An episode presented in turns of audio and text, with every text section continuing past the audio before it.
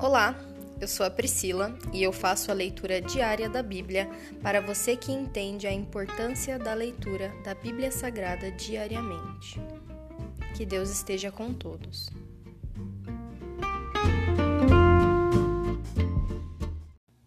Ouça agora o capítulo 17 do livro de Juízes. Os ídolos de Mica.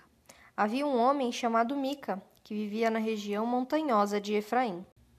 Certo dia disse a sua mãe: Eu a ouvi amaldiçoar a pessoa que roubou suas mil e cem peças de prata.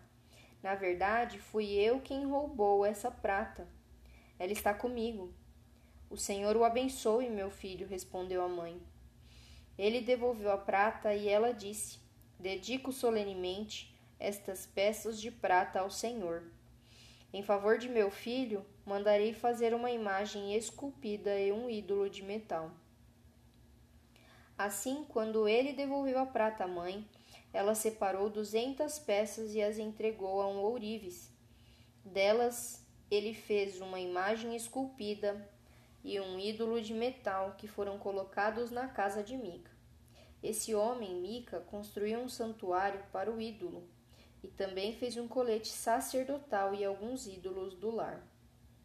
Então nomeou um de seus filhos como seu sacerdote pessoal. Naqueles dias Israel não tinha rei, cada um fazia o que parecia certo aos seus próprios olhos. Certo dia, um jovem levita que vivia em Belém de Judá chegou àquela região. Havia saído de Belém à procura de um de outro lugar para morar. Em sua viagem, chegou à região montanhosa de Efraim e aconteceu de parar na casa de Mica. De onde você vem? perguntou Mica. Ele respondeu: Sou levita de Belém de Judá e estou à procura de um lugar para morar. Fique aqui comigo e seja pai e sacerdote para mim, disse Mica. Eu lhe darei dez peças de prata por ano, além de roupa e comida. O jovem levita concordou e se tornou um dos filhos de Mica. Então Mica nomeou o levita seu sacerdote pessoal e o jovem ficou morando em sua casa. Mica disse: Agora sei que o Senhor será bondoso comigo, pois tenho um levita como meu sacerdote.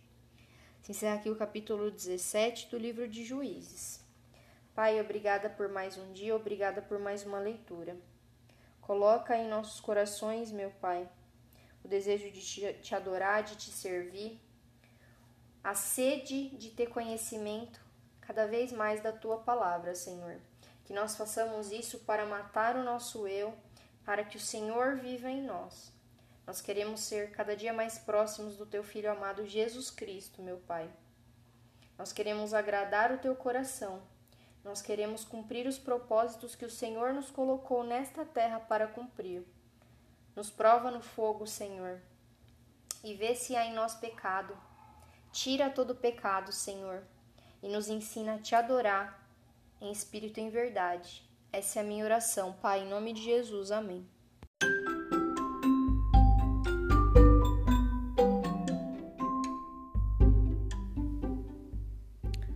Você acabou de ouvir o Dali Bíblia, o podcast da tua leitura diária da palavra do Senhor.